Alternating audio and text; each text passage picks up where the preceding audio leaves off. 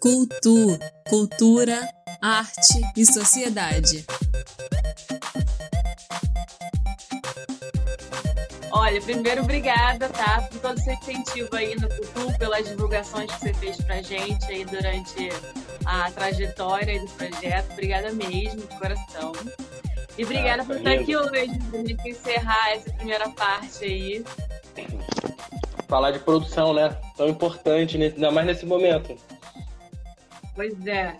Falar de totalmente produção, né? Que é bom quando tem produtor aqui, que o papo fica mais dentro do que o início do projeto era falar para produtores, né? Para pessoal que queria começar, para quem tava quem tem interesse, mas não sabia onde buscar, para fazer essa nossa linguagem ser um pouco mais acessível às pessoas. Então terminar com com outro produtor e você que tem tanta história vai é, tá sendo muito tá consagrando assim o, o período, sabe? Obrigada. Imagina, eu amei esse projeto, importante, necessário, falar tanta coisa legal, né?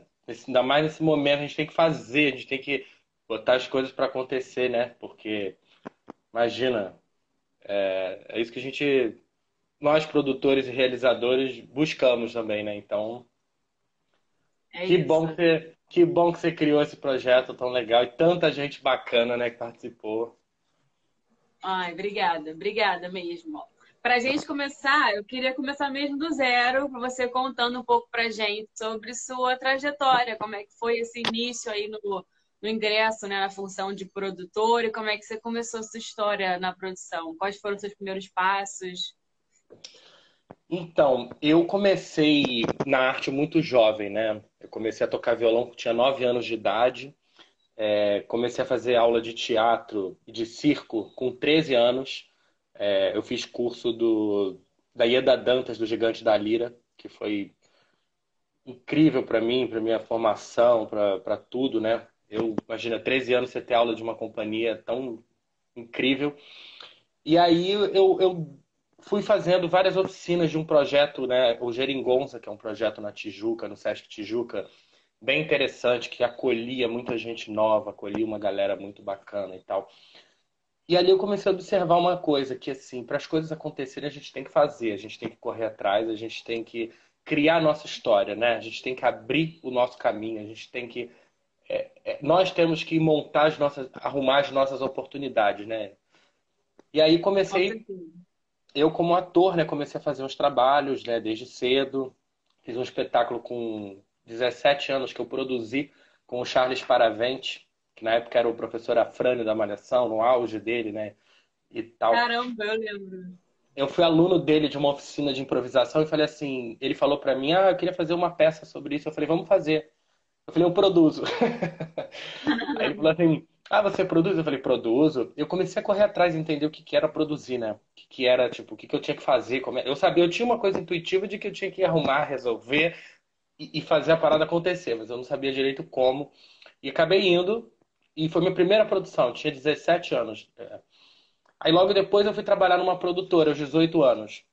É, eu era assistente de produção, virei produtor executivo. E aí eu lembro que eu queria fazer uma peça voltada para o público jovem, né? E, e, enfim, não rolava, não rolava. Me chamaram para produzir um espetáculo. Eu captei uma verba, consegui captar uma verba para esse espetáculo. E o espetáculo acabou não rolando. Eu peguei essa peça jovem que eu queria já ter produzido e coloquei no lugar que foi o Garotos, que fazia, eu fazia, né, com Ícaro Silva, com Ivan Mendes, Dudu Pelizari e Rafael Almeida. E a gente ficou quatro anos fazendo essa peça.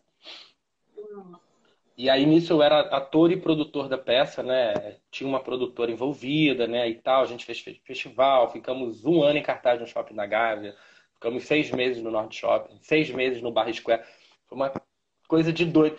E ali eu descobri que, na verdade, eu gostava mais de produzir do que de atuar. Eu gostava mais do backstage do que de estar em cena. Eu gostava mais de saber se o, o, o camarim já estava pronto, se a bilheteria já estava liberada, se o bordeiro já estava fechado. Eu gostava mais disso do que entrar em cena, ficar fazendo aquecimento, fazendo isso, decorando texto. Isso. Aí eu falei, pô, atuar é legal, mas eu acho que eu, eu nasci para produzir. Então a coisa da. E a partir de então, né, desde 2012 eu só trabalho com produção, nunca mais atuei. É, voltei aos palcos só por causa do bloco de carnaval que eu tenho, que eu canto no bloco. Então, pois é. Então, essa Fala produção veio. a experiência também. Então, Porque você a- produz a- o blog também, né? eu- então, exatamente, eu idealizei o bloco. A coisa da produção veio muito para mim é, como a forma de eu fazer os meus projetos. Sempre veio, desde a época que eu era somente ator, que eu produzia os meus projetos, né? Eu, eu, eu, eu, tinha, eu, eu sempre tive uma ideia assim, não posso ficar esperando ninguém, nada nem ninguém. Ninguém vai bater na minha porta e falar, vem fazer uma peça, vem fazer uma coisa. Não, eu ia lá e, e fazia. O, o desafio é você viabilizar essa forma. Como que eu vai, como fazer, como que eu dou o start. Se eu não tenho dinheiro, se eu não tenho patrocínio, nem patrocínio, se eu não tenho, né? Como é que eu chego nos teatros? Como é que eu chego nas pessoas? E isso foi o que a gente vai descobrindo. Você que é produtora, você sabe que a gente aprende muito no dia a dia, né? A gente aprende muito Prática, né? Exatamente. Ali que eu fui, acho que eu fui descobrindo e, e eu passo muito isso para as pessoas, assim. Eu acho que os artistas devem correr atrás de seus trabalhos. Então foi isso, assim, eu eu atuando, eu, eu já produzia e descobri que era o que eu mais gostava de fazer. Aí você fez essa migração total e ficou na produção aí desde 2012. Total, desde 2012. Então você que está há tanto tempo aí na estrada, já tem muita coisa no seu currículo. Qual a definição de produtor para você? Ah, para mim, eu vejo como realizador. Assim, o produtor para mim realiza.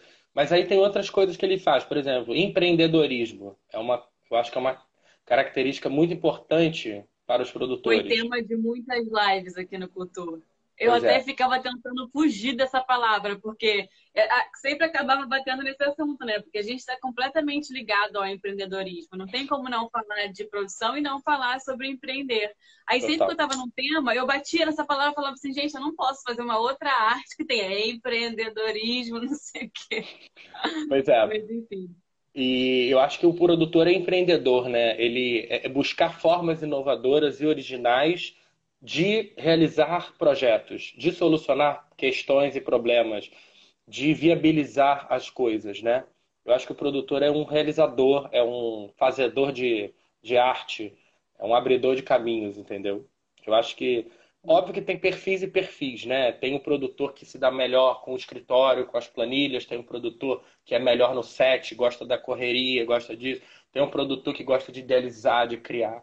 Mas eu acho que todos eles têm a sua importância e são fundamentais no processo e muitas vezes são esquecidos, né? Quase todas as vezes, né? Pra gente falar bem sincera.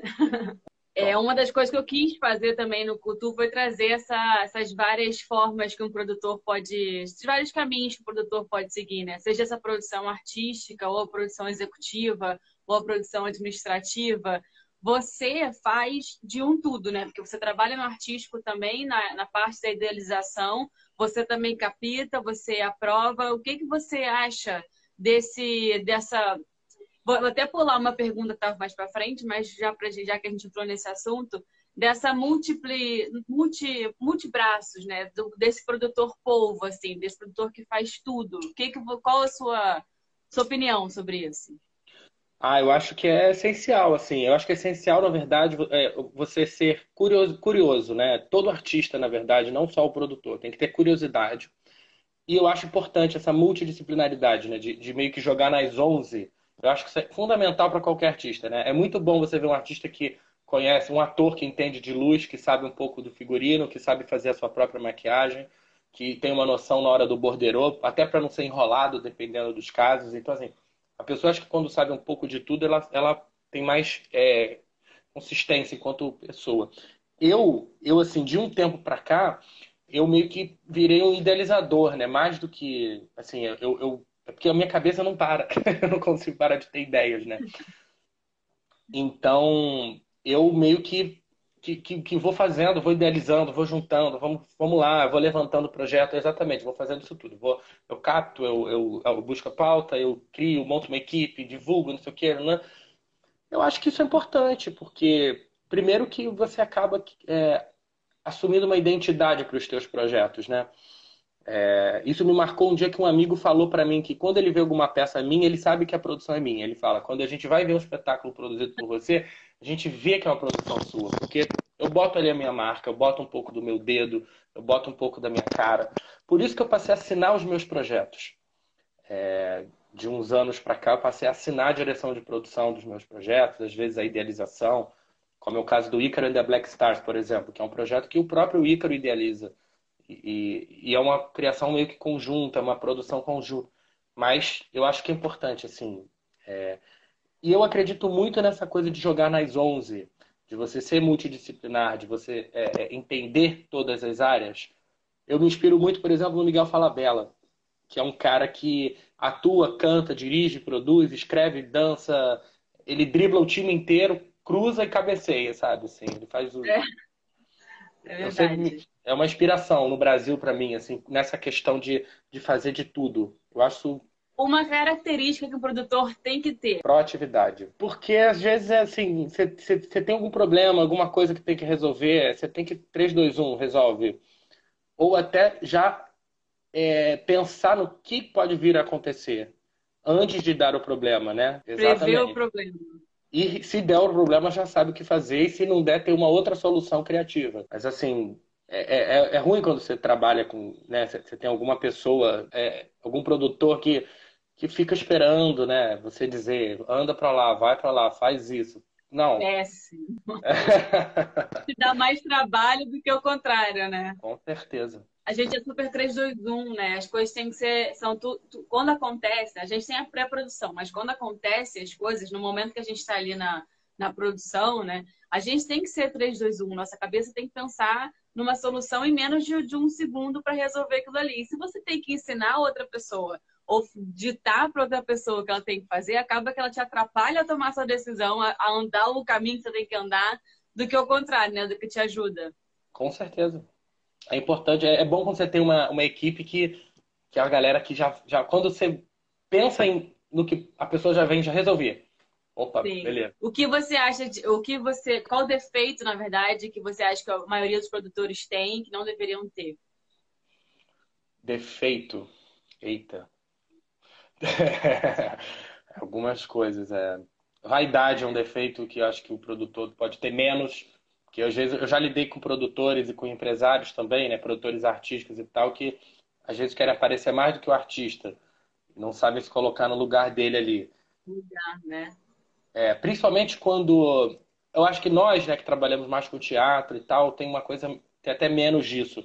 Mas eu vejo, principalmente quando você vai fazer, quando você vai contratar um artista, quando você vai fazer um show, quando você vai fazer um evento, tem aquele produtor que você fala, um é estrela, um que, que começa tipo Ai, tá mais peguei... interessado em, em, tirar foto ou em divulgar aquilo que tá fazendo do que de fato está ali fazendo, né? Tá é, realizando. Preguiça, né? Pregui... Dá um pouco de preguiça. Eu acho que o produtor tem que ser livre de vaidade, tem que ser, tem que ser livre, tem que ser solto, ele tem que ir no fluxo das coisas, sem querer aparecer mais do que o artista. É verdade. Eu acho também que esse lugar da vaidade, ele também entra no, no egoísmo, no egocentrismo, e acaba, pode, pode acabar atropelando algumas coisas nas divisões das funções também, por exemplo, né? Porque Sim. se você quer ganhar sempre os louros para você, você acaba que você não divide com a sua equipe, você não confia em quem está com você, porque você uhum. quer centralizar, quer que aquele, que aquele, que aquela honra, que aquele orgulho seja seu, né? Que aquela que reconhecimento seja seu e, e nessa você acaba por é, é, travar o processo, né? Não deixar uhum. a coisa fluir, como você mesmo falou. Olha, um dos pilares do Cultu, como você já sabe, né, é essa questão do valor social. Eu corro muito atrás de sempre mostrar o valor social daquele produto que a gente está ali realizando de certa forma, seja ele qualquer que seja o produto.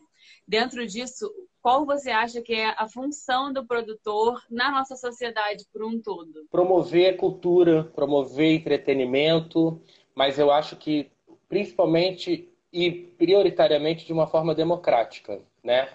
É, eu acho que é muito importante você, quando está montando um projeto, pensar nessa questão social né, sociocultural do projeto. Tipo, o que, que eu tenho para dizer? Como é que eu posso mudar um pouco? Você não vai mudar o mundo, mas você pode mudar um pouco da cabeça e apresentar é, novos conceitos, novos pensamentos, novos debates para o público, determinado público. E eu vejo muito, assim, eu acho muito importante você trabalhar com é, com a democratização do acesso, né? Com valores de ingressos mais baratos, levando estudantes ao teatro, levando ONGs, levando grupos, é, Se for um projeto incentivado, a gente sabe que tem uma cota que você tem que distribuir para a ONG, é para a escola. Né? É obrigação. Mas quando não é, eu acho que vale você pensar em como que você pode fazer essa parte, assim. Como que eu posso levar, por exemplo, é, pessoas de determinado grupo ali, pessoas da comunidade, pessoas... Enfim, como é que você pode é, democratizar o acesso? Porque existe também uma coisa de que, ah, ninguém quer ir ao teatro, ninguém quer ir ao teatro. Mas às vezes a pessoa não tem condição de ir ao teatro. Ou às, às vezes, vezes nem você, sabe o que sabe, no teatro. São espetáculos mesmo. caros, são lugares, são espetáculos às vezes muito caros, são espetáculos que, que é, tem vários fatores que é, dificultam a ida ao teatro, né? Ou o preço, ou a localização. Às vezes a pessoa não consegue chegar até aquele lugar, não sei o quê. Então acho que quando, quanto mais nós pudermos é, facilitar isso, é melhor tanto para a gente quanto para a sociedade. É, sempre ter uma lista mais barata para estudantes, escola pública, para ONGs, para grupos, essas coisas. É, acho legal fazer debates, por exemplo. Isso foi uma coisa que eu fiz no espetáculo ano passado, do Ícaro, do The Black Stars. Que toda semana, aos domingos, tanto na temporada do Rio quanto na temporada de São Paulo, a gente tinha um debate sobre questões afro-brasilidades, né? Que é como ele chamava. Então tivemos convidados maravilhosos, tipo AD Júnior, Rodrigo França, Poli Marinho, é, Espartaco Santiago, é, pessoas assim maravilhosas entrando num debate sobre a importância da religião afro e a coisa tradicional, sobre racismo, sobre essas coisas todas que às vezes né, que fazem muito, muita parte, muito, são presentes ainda na, na vida. E é um espetáculo que assim, a gente é, nós pudemos é, proporcionar esse debate para o público em geral. E é, assim, eu, por exemplo, eu, eu ficava às vezes, uau, tá, tá rolando isso. Tinha um, eu lembro de uma vez em São Paulo que uma menina saiu chorando, dizendo, eu, eu sou racista e não sei. Nossa. E aí, e aí eu falei, caramba, que legal. Assim, ela reconheceu, ela chorava. E a convidada foi lá, deu um abraço nela, falou. E ela falando o que, que eu posso fazer, aí a convidada explicou. Então, essa troca, por exemplo, é, é muito interessante. Não, acho que vale a gente pensar sempre em coisas que vão além do próprio espetáculo, né? Que vão além do próprio produto. Se a gente está produzindo uma peça, o que mais que nós podemos fazer? Que aí entra a proatividade, entra a criatividade, entra essa disposição de inovação do produtor, do realizador. Que mais eu posso fazer e proporcionar além de, do espetáculo? Além de ter só a experiência da pessoa chegar, entrar e assistir o espetáculo. Tá. O que mais eu posso oferecer? Uma palestra, um debate, uma oficina? Eu acho que isso é muito legal, porque você vai ampliando aquela coisa, né? A gente toca no assunto também de formação de plateia, né? Não deixa de ser uma formação de plateia. A gente não precisa falar de formação de plateia só dando gratuidade, né? Eu acho que a formação vai muito além. Vai você conseguindo atingir esse lugar de valor mesmo daquilo para a pessoa. E para ela, ela, ela conseguir enxergar tudo que tem por trás ali daquela peça. Por exemplo, o Ícaro já era uma peça é, militante por si só, né? Vamos dizer assim. A imagem já era, uma, já era militante, o nome por si só. Mas acaba que, por exemplo, essa menina que virou para você e falou para você, né? Que ah, eu sou racista, não sei, eu não sabia. Talvez se fosse só pelo espetáculo, ela, ela iria acordar para isso, mas não tanto quanto o debate no final. Então, você com esse debate, você agregou um valor ao seu produto cultural, né? E fez com que a menina com certeza vai marcar para ela para sempre ela falar para outras pessoas que ela descobriu que ela era racista numa peça, assistindo uma peça musical que a princípio com certeza ela deve ter ido para se divertir, né? Para entretenimento. Não, e muita gente não percebe assim, às vezes as pessoas não entendem o recado do que você está assistindo. Né? A pessoa olha o espetáculo, que é o Ícaro Silva, que é maravilhoso, é um muso, canta pra caramba, a gente sabe ele cantando ali Beyoncé, é, Michael Jackson, Bob Marley, Simonal, arrasando. A pessoa não está nem prestando atenção, talvez, no, no, na mensagem que a gente está passando, que é uma mensagem de liberdade de expressão, que é uma mensagem contra o racismo, contra a homofobia, contra a transfobia, contra isso tudo. Isso passa despercebido. Passa, tipo assim, ah. Eu tenho uma cena que eu nunca vou esquecer, que foi o dia que tinha uns executivos aí de alguma empresa e tal, e, e, e, eu peguei eles falando no foyer, assim, ah, não sei o quê, teatro, cheio de viado, cheio de não sei o quê. uns comentários meio homofóbicos assim. E o convidado do dia era o Caio Prado, do Não Recomendados, que é maravilhoso, muso, para mim um dos maiores compositores dessa geração, Caio Prado, assim, gênio. E o Caio chegou lindo, maravilhoso, todo montado, né, daquele jeito não recomendado e tal. E quando ele estava cantando, esse mesmo grupo estava aplaudindo, achando o máximo. Eu falei assim, isso foi, assim, pessoa é o nosso governador que, que participou da quebra da placa da Marielle e no carnaval beijou a bandeira da Mangueira que homenageava a Marielle. Peraí, não entendi. Como assim? As pessoas elas, às vezes não percebem o que elas estão vendo. Elas vão pelo entretenimento. Isso não é um problema. Ok, eu vou para o entretenimento. Ok. Por isso que eu digo, se a gente nunca vai atingir todo mundo, a gente atinge sempre uma parcela. Seja em sala de aula, seja num espetáculo, seja num show. Quem vai captar mesmo aquilo ali é uma parcela pequena, mínima. Mas já vale, Mas né? Já faz super, exatamente, faz, valeu já. Se você Muito. atinge uma parcela, ainda que seja pequena, essa parcela já está valendo. Já deu o seu, a sua grande contribuição, né? E fez valer a sua intenção de estar realizando aquilo ali. Completamente. Nossa. Continuando nesse, nesse caso assim de acesso, de, de formação de plateia, etc., eu queria que a gente batesse um papo sobre essa centralização não só do eixo Rio-São Paulo, mas como aqui dentro também da cidade do Rio, que é Zona Sul, Zona Norte. A gente tem muitas peças na Zona Sul, poucas peças na Zona Norte. pode ser levantados muito, muitos pontos né, nessa questão. E um desses é até o que você falou de ah, né, não querem ir ao teatro, mas poucos sabem de fato o que está acontecendo, poucos têm o acesso é, monetário ou é, de transporte, que seja. Existem muitas questões envolvidas mas você consegue realizar, por exemplo, muitas turnês, muitos é, eventos que não estão só aqui na Zona Sul e nesse eixo. O que, que você, como produtor, é, analisa e pode trazer desse cenário, é, de tanto de dificuldade quanto de possibilidade de ampliação em realizar algo, é, produções fora desse, desse grande eixo? Olha, é interessante o que você falou, porque assim, eu sou nascido e criado na Tijuca, né?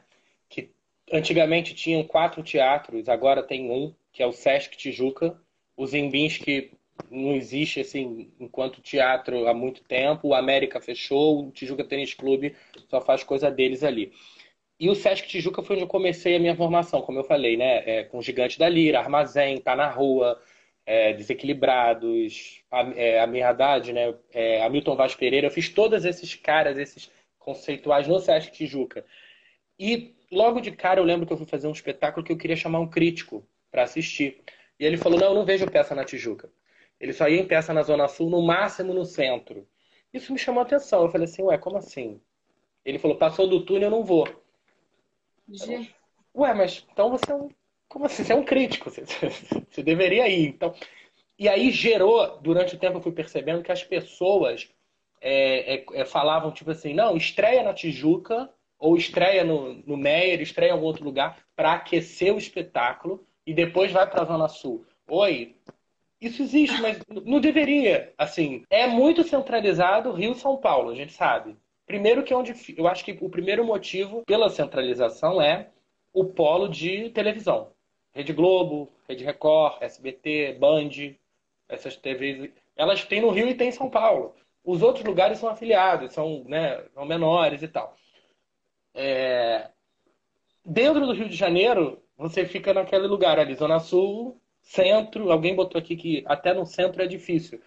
É. é, é mais fácil porque você tem ali o, o, a Cinelândia bombando, né? Você tem aquela coisa, né? Mas, mas assim, é, é, é triste ver, porque é, às vezes tem uns espetáculos tão maravilhosos. No Sesc Tijuca, por exemplo, que tem uma, uma curadoria excelente ali. Você assiste peças ali. Eu fiz uma peça ali no ano passado e eu lembro que no, teve, no primeiro dia foram dois críticos assistir, o Gilberto Bartolo e o Wagner Correia. São queridos. E assim, eu falei, gente, que legal, eles vêm. Aí eu, eu lembrei do que me falaram no passado, de um outro crítico que falou, não vou na Tijuca. E eles dois estavam aqui, escreveram a crítica aqui, justamente para, né?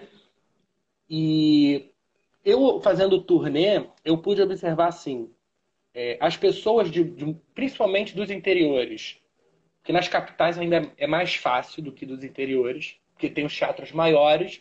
Então, quando entra nesse circuito de turnê, né, normalmente são os, os espetáculos vão seguindo os mesmos, o mesmo circuito assim, né? É, eu digo que a gente vai se encontrando no... outras, os pontinhos certos, né? Não deixa falo... de ter outra centralização, né? É, a gente vai se encontrando nos aeroportos, né? É, é, é eu lembro, você faz turnê, você encontra, oi, tá, e tudo bem, tô indo pra Fortaleza, tô indo pra Salvador. Como é que foi lá? Já fui, aí troca no aeroporto. A fila do... é assim, a cultura é, de outras cidades é muito, muito, muito, muito, muito forte. É, é para mim, assim, dos lugares que eu eu vou fazer uma coisa aqui bem complicada, que é falar, mas assim, são os lugares que mais me chamaram a atenção em, em nível cultural. Primeiro é Salvador. Cara, que cidade para fazer um teatro bacana, teatro de rua, arte de é. rua. É incrível, assim, você tem grandes nomes e mestres, você tem Elício Lopes Júnior, você tem Zebrinha, coreógrafo genial em Salvador. Você tem Fernando Guerreiro, um dos melhores diretores de teatro do Brasil. Você tem uma galera ali muito forte. Aí você tem Brasília, que é um lugar que eu acho também, gente, é muito forte, né? As cênicas do NB, os produtores e tal. Você tem Curitiba, tem o Festival de Teatro de Curitiba, você tem um polo de teatro ali muito grande. Você tem Fortaleza, você tem uma galera, de, principalmente de audiovisual, muito forte em Fortaleza. Aí você começa a, a, a continuar a lista, você fala, gente, mas não é só Rio de São Paulo, é, é tudo. E, e, e a maior, o momento que me veio assim, me caiu a ficha de que rola um certo preconceito e um, um certo. Isso que você falou, né? O, o, grupinho sempre os mesmos. É que quando você liga para um produtor de Fortaleza para levar o espetáculo para lá, a gente já chega, e eu me coloco nisso, assim, é, é um processo, a gente está mudando, né? Mas a gente, nós do Rio e de São Paulo, acaba que coloca numa de tipo, ah, o cara lá do Nordeste, o cara do Norte, sei lá, tá levando uma peça do Rio de Janeiro, uma peça de São Paulo. Aí quando esse cara de Fortaleza, de João Pessoa, de outro lugar, quer vir para o Rio, vocês, as pessoas fazem. Hum, é verdade. Isso não pode acontecer. Entendeu? Isso é muito triste, porque, assim, você tem espetáculos que vêm de lá para cá que são você tem um espetáculo na Bahia que é muito famoso, que existe há 15 anos em Salvador e roda a Bahia inteira. Eles vieram fazer uma temporada no Rio e foi um fracasso, porque eles divulgavam é um espetáculo da Bahia, não sei o quê. Aí parece que você desvaloriza, oi, é muito... Existe, né? É um, é, é um grande preconceito, né? Que existe, a gente também não pode deixar vedado, né? Porque quando a gente vedar também, a gente deixa de tentar desconstruir isso. Sim. Que tem que ser desconstruído, como você mesmo disse, né? Tem imensas, é, excelentes produções em outros estados que poderiam também ocupar aqui e é, acho que poderia haver mais essa troca cultural, né? E o que, que, por que, porque qual a sua opinião assim do que, qual é o ponto de que dificulta esse processo, além desse preconceito de, de ambos, né? Ó, é, primeiro, para levar a peça para o interior, eu acho que falta. Os teatros dos interiores são teatros menores. Você não tem, às vezes, uma cidade pobre, uma cidade. Você não tem como cobrar 200 reais no ingresso. Esquece. E aí tem produção que já fala, não vou. Então isso já é uma coisa. É, diálogo. Falta talvez um diálogo maior entre o eixo Rio-São Paulo. Não só, exatamente, não só de querer levar para lá, mas de trazer porque é só eu quero ir, mas você não quer que, que venham. Entende? Rola muito isso. Então, assim, eu acho que essas, essas trocas são interessantes, né? A gente, nós, né? Eu, você e outros. A gente está acostumado a fazer temporada no Rio e em São Paulo. Eu fui fazer uma temporada em Salvador pela primeira vez na minha vida com o Zé Brito, que é baiano, então já não vale tanto, porque ele é de lá. Mas era uma produção minha. Eu falei, vou ficar em cartaz dois meses em Salvador, acabou virando quatro. Gente, é, é lindo. É emocionante você pensar em fazer temporadas em outros lugares. É, a gente sabe que viajar, fazer turnê não é fácil. Precisa de grana, passagem, hospedagem, alimentação.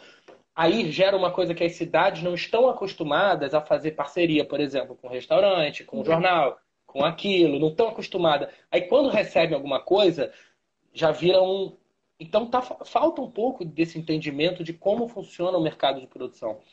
Porque se eu estou em São Paulo, você está no Rio, aí você me liga e fala, Caio, eu quero levar uma peça minha para São Paulo, a gente é amigo, beleza, vem, tá, eu vou, produzir aqui, tem apoio pra caramba, tem isso, tem aquilo, aí eu falo, vou levar uma pro e vice-versa. Isso vai acontecer.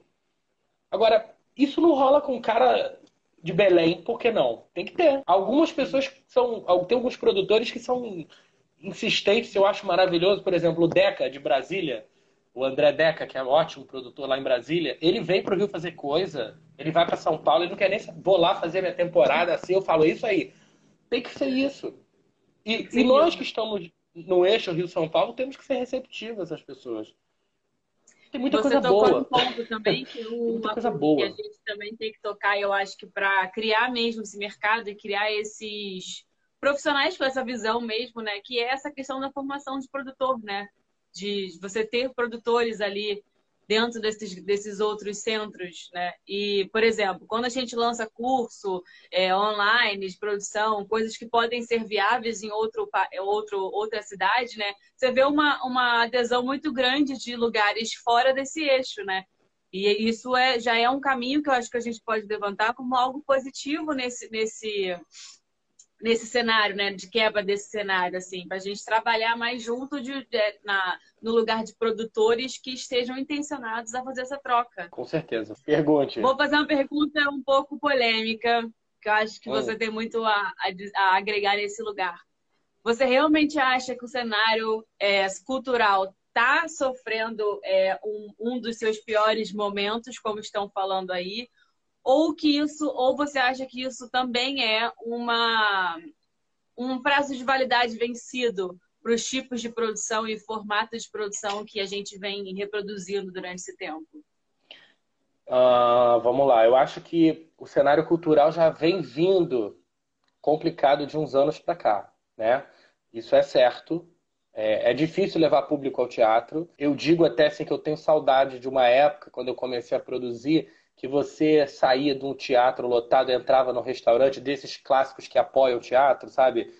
É... Fiorentina. Fiorentina, Cantina Donana, um lugar desse que você entrava e era lotado. Aí você encontrava, era uma reunião da classe artística ali, você encontrava técnicos, produtores, diretores, atores, autores, todo mundo junto. Era uma. Hoje em dia, você, de hoje em dia, hoje não, mas assim, o ano passado você já não tinha muito isso. Ok. Eu acho que já vem vindo um processo. Com a pandemia, claramente piorou muito a situação. E a classe artística foi a primeira a fechar e vai ser uma das últimas a voltar. Ok. É, eu acho que está sendo importante para se repensar o modo de fazer arte, de fazer produção, de fazer teatro, de fazer música, que para mim não é fazer live de peça. Não é esse modo que eu estou falando. Isso é uma alternativa agora. Eu acho que isso daqui a pouco vai diminuir, porque assim, é, é, a experiência de ir ao teatro é uma experiência, né? Eu saio de casa, eu vou, eu saio ali na Cinelândia, aí eu vou, entro no Teatro Riachuelo, encontro a Thay, a gente toma um café, a gente assiste o um musical, a gente sai, aí eu encontro os amigos e vou pro super bar ali, bebo, eu tô fazendo jabá de várias marcas aqui, é maravilhoso isso, né? então vamos falar, gente. Apoiem a gente quando a gente Apoia. voltar. então, assim, essa experiência não vai ser substituída pelo online. Não vai. Entende? Assim, é, mas eu acho que é um momento de repensar o que, que a gente estava fazendo e como que a gente vai ter que fazer a partir de agora. Porque vai mudar, já mudou. Né? Assim, vai, vamos ter que ter soluções. Eu não sei quando que vai voltar o teatro. Eu não sei. Eu não sei nem se eu vou pensar em fazer alguma coisa agora, por agora, porque é tudo muito incerto. É tudo muito assim, gente, mas será que vai, eu vou ter grana para investir? Será que o público vai? É muito será, será, será? E aí, né? Agora, eu acho que falar que a pandemia destruiu é, o, o movimento cultural e artístico, eu não concordo porque já está vindo numa desvalorização de prefeitura, de governo, de editais. É o fomento que não foi pago até hoje. É, enfim, é um monte de coisa que já vem vindo. Não foi hoje, não é agora com a pandemia. Não é uma coisa que estava bombando e do nada acabou tudo. Não, isso já vem vindo.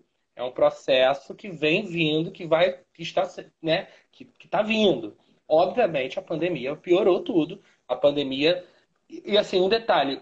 Agora surgiu a lei Aldir Blanc, né? Que a, a, foi aprovada e tudo mais.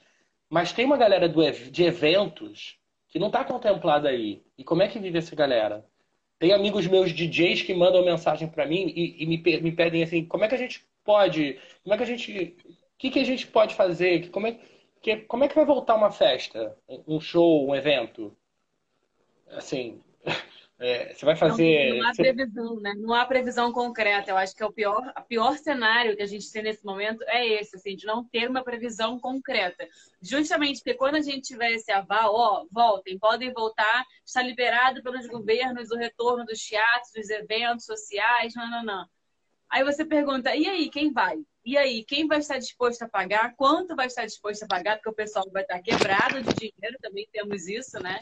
Todo mundo sofreu uma perda enorme de dinheiro nesse tempo, todos os seus salários reduzidos, é, coisas pipocando dentro de casa. Então a gente está realmente num cenário de será, será, como você, como você bem disse. É, mas uh, eu acho que a gente tem que agora buscando alternativas e fazendo coisas, entendeu? Você criou o Cultur, você está fazendo coisa, eu sei que você está aí se movimentando, eu estou aqui pensando em outras coisas, tem gente que está ali lançando clipe, lançando coisa. É, a Tainá Galo acabou de entrar aqui e logo no início ela soltou o, o clipe do Antimonotonia, né? O, o clipe que foi Sim. feito, até o, o, o Lô Miranda tá no clipe gravando piano. Eu achei aquilo tão maneiro, eu achei tão autêntico, tão, tão genial, assim, é, de de tipo, cara, dá para fazer, dá pra gente fazer. Você tá, tá fazendo o teu projeto de casa, dá pra gente fazer coisas. Eu sei que envolve um monte de coisa, envolve saúde mental, envolve é, como é que a pessoa tá lidando com esse momento. E isso tudo, acho que a gente tem que se respeitar, respeitar o tempo e o momento que a gente está vivendo.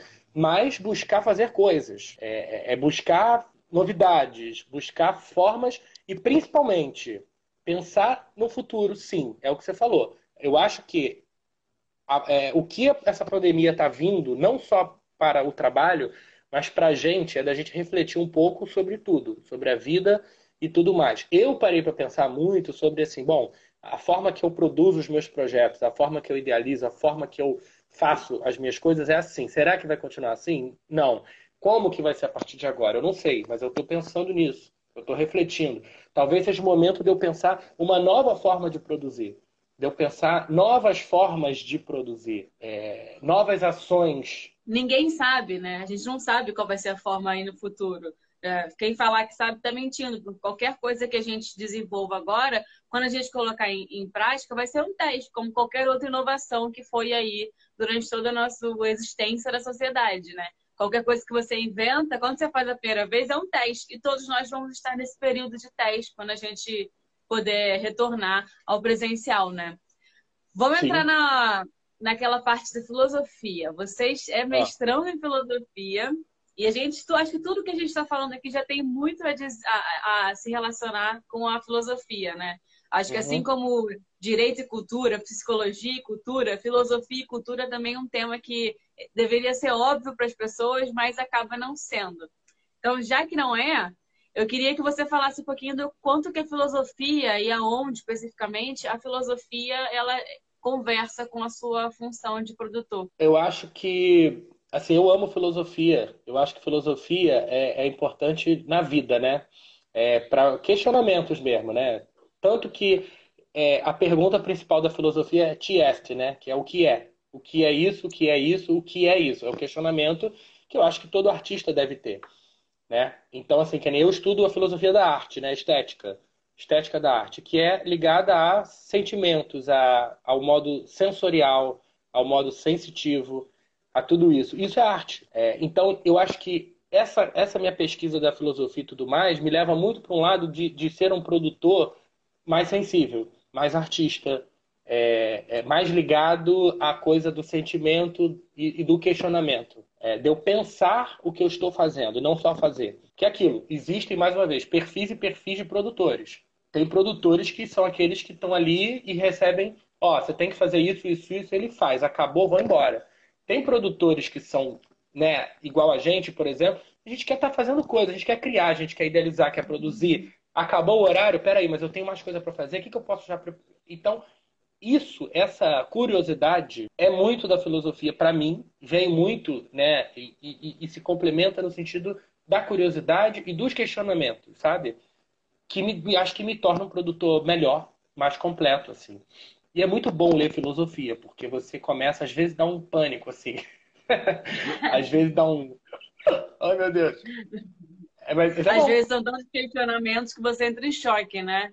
É, é como se fosse o início de terapia, assim. Você fez tanta coisa na sua cabeça que você paralisa, né? Você fala, meu Deus, espera aí. É. Você para, respira e volta.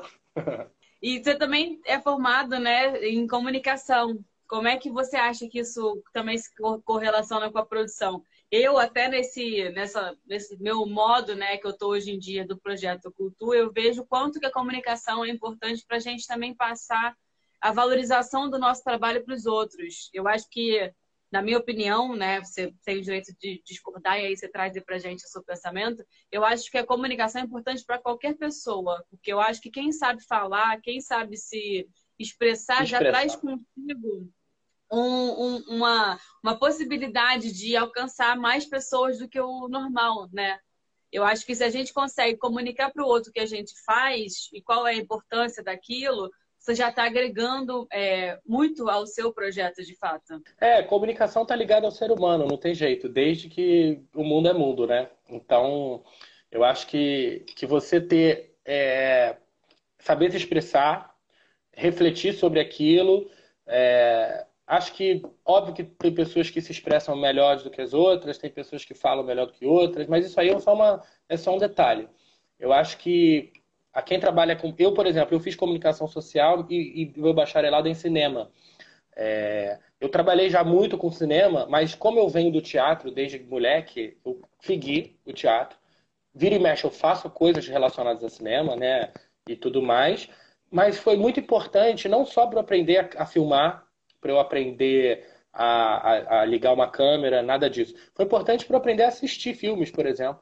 Foi uma forma importante de eu aprender a, a ler um release. Foi importante, é importante para eu saber é, interpretar um texto. É, é isso, comunicação é, é, é, vem com o ser humano já, né? Não tem não só para o produtor, mas acho que para todos, né? Faltam alguns, faltam uns 10 minutinhos aí para a gente acabar. Então eu quero pedir para você falar um pouco desse curso que você está lançando sobre a Escola Nacional de Arte também, que acho que é, é, um projeto teu, né, que você trouxe e tem muito, tem muito a, a, agregar em tudo que a gente disse aqui, porque ela converge um pouco tudo que a gente conversou, né? Você está formando um, um, um, gestor artístico, né, um produtor artístico. Fala para gente aí do seu curso, faz o seu sua divulgação, fala do sorteio que você queria fazer também. Ah, é. Olha, esse curso, ele vem muito da, da, da minha vida, da minha história, né? De era ator, mas não, não quero ficar dependendo, então eu vou idealizar o meu projeto, eu vou empreender, vou criar, vou realizar. E aí eu comecei a ver muitos, alguns casos, por exemplo, amigos que são artistas, atores, cantores que não sabiam o que fazer para poder lançar um, um show, um espetáculo. Como que eu vou produzir? Como que eu vou fazer? ou então amigos que chamavam produtores que eram pessoas desqualificadas e, e que estavam tentando dar um truque ali e eles não estavam percebendo aquilo. Então, acho que esse curso é focado para artistas, principalmente, mas também para técnicos, para é, colaboradores, autores, diretores e tal, que queiram entender um pouco do universo da produção que queiram saber como que realiza, idealiza um projeto, como que você pega uma ideia e bota no papel, como que você faz aquilo virar um projeto, como que você capta esse projeto ou não capta e como que você faz se você não tiver um patrocínio, como que você bota ele no mundo, como que você divulga. Então, eu, eu dou um, um geral nisso tudo. É um curso que eu faço há quatro anos já, que eu já venho fazendo. Com a pandemia, é, eu ia fazer, inclusive, em abril, na sede das companhias, é, é um, esse curso. E aí cancelamos, e nisso o meu sócio da escola, o Fábio, um dos sócios da escola, ele veio e falou: Ó, oh, vem fazer um curso online, que era uma coisa que ele já vinha me convidando há um tempo. E eu tinha um certo medo de fazer online, uma, um certo tipo, ai meu Deus, será? E é aí. Todo mundo, né? É, com a pandemia eu falei, eu liguei para ele, né? E depois de ele insistir, quando começou, eu liguei para ele, ele atendeu o telefone assim: vai fazer seu curso agora online. Falei, vou. Agora vou ter que fazer, porque senão. Eu fiquei pensando, tá, se eu posso botar o meu curso, eu posso colocar outros cursos. A gente tem essa possibilidade. E aí eu vim com a ideia da Escola Nacional das Artes, né, em parceria com o Fábio e com o Vini, que é o nosso diretor criativo. É, de uma, é uma escola online para cursos voltados para arte, somente para arte. Então a gente tem teatro, cinema, TV, dança, arte contemporânea, fotografia, produção, diversos cursos. A gente vai começar a lançar os cursos semana que vem. Temos 16 cursos para ser lançados já, de cara. É, é um trabalho, viu? Mas é Uau. muito legal. É, a gente pode curso... depois fazer uma live só de produção de curso online. Podemos fazer. Eu vou fazer esse meu curso. Tem o Rodrigo França, que vai dar um curso de teatro, que é maravilhoso. Paulo César Medeiros vai dar um curso de iluminação cênica, que é mais. Walter Lima Júnior vai dar um curso de cinema. Marco Rodrigo, direção de, é, diretor da Globo, vai dar um curso de interpretação para TV. Mabel César vai dar um curso de dublagem. E aí a gente vai segue essa lista. É isso, assim. Eu acho que essa, a ideia de fazer a escola online veio nesse momento da pandemia. E aí eu vou falar uma frase que é muito da, é da filosofia do Deleuze, né, que é um filósofo que que é o seguinte: ele diz que do caos que vem a criação. É, você transforma o caos em criação, em conceito. Obviamente que vai depender do momento, vai depender da pessoa, vai depender do que, que vai criar, enfim, tem, tem os seus, né, mas isso serve muito algumas vezes para mim e serviu dessa vez, porque eu no início da pandemia eu fiquei meio que o que, que eu vou fazer da minha vida assim se o teatro está fechado? A minha segunda outra coisa que eu faço é dar aula. Não vou poder. O que eu vou fazer então assim oi? E veio essa criação. é veio a ideia da escola. Estamos lançando na, na semana que vem começam os cursos. Tem um monte de gente te elogiando aqui, só elogios para você, falando que você é incrível, que a humildade te faz ser incrível. Tem um monte de gente aqui rasgando elogios. Imagina. Você é muito querido. Ah, Olha, que quero é. te agradecer mais uma vez de coração por você estar aqui, por essa troca que a gente teve. Espero que essa troca esteja é, aconteça mais vezes, não só aqui no meio virtual, mas no presencial também, quando a gente puder, né, estar presencialmente juntos. Foi um prazer te conhecer e trocar mais com você nesse período, né, porque a gente também começou a conversar mais nesse período de pandemia. Já pois conheci é. seu trabalho por indicação de pessoas que trabalham com você e falam que você é incrível, que projetos administrados por você são incríveis. Então, parabéns por isso. Eu acho que o feedback das pessoas quanto ao nosso trabalho é o que mais pode fazer a gente realizado, né, na nossa equipe. Pois é, então, e eu, tenho... eu fiquei muito ah. feliz de estar aqui, porque eu achei o Cultu genial, assim, achei uma ideia maravilhosa. É, já fazia parte da vida, né? De quartas e sábados. Esse é quarto e sábado, né, que você fazia. Era. Então, de, de ter o Cultu, de, de ter você fazendo, você criando, você idealizando, né? É, nós temos que fazer isso, eu acho. Assim, vamos fazer, vamos realizar, vamos fazer a coisa acontecer. É, vamos pegar o limão e fazer uma limonada, né? Bem clichê, mas aí é verdade tomar essa coragem, agarrar nessa potência e sair aí realizando, né? Botar a cara no mundo com as nossas coisas. Com obrigada, gente. Obrigado todo mundo que esteve assistindo, obrigada. Vai estar no IGTV agora, para quem quiser divulgar, divulguem pra gente, para alcançar mais gente. Caio, obrigada mais uma vez. Gente, Obrigado, um beijo. Amor. Encerramos essa primeira mundo. parte do Cultura, gente. Obrigada por estarem ainda esses primeiros meses comigo e com todo mundo que veio aqui nas lives. Obrigada, Parabéns, gente. Parabéns, axé. Beijo. Beijo, obrigada. E se você gostou, fica ligado nos próximos. Todo sábado tem podcast novo aqui para você.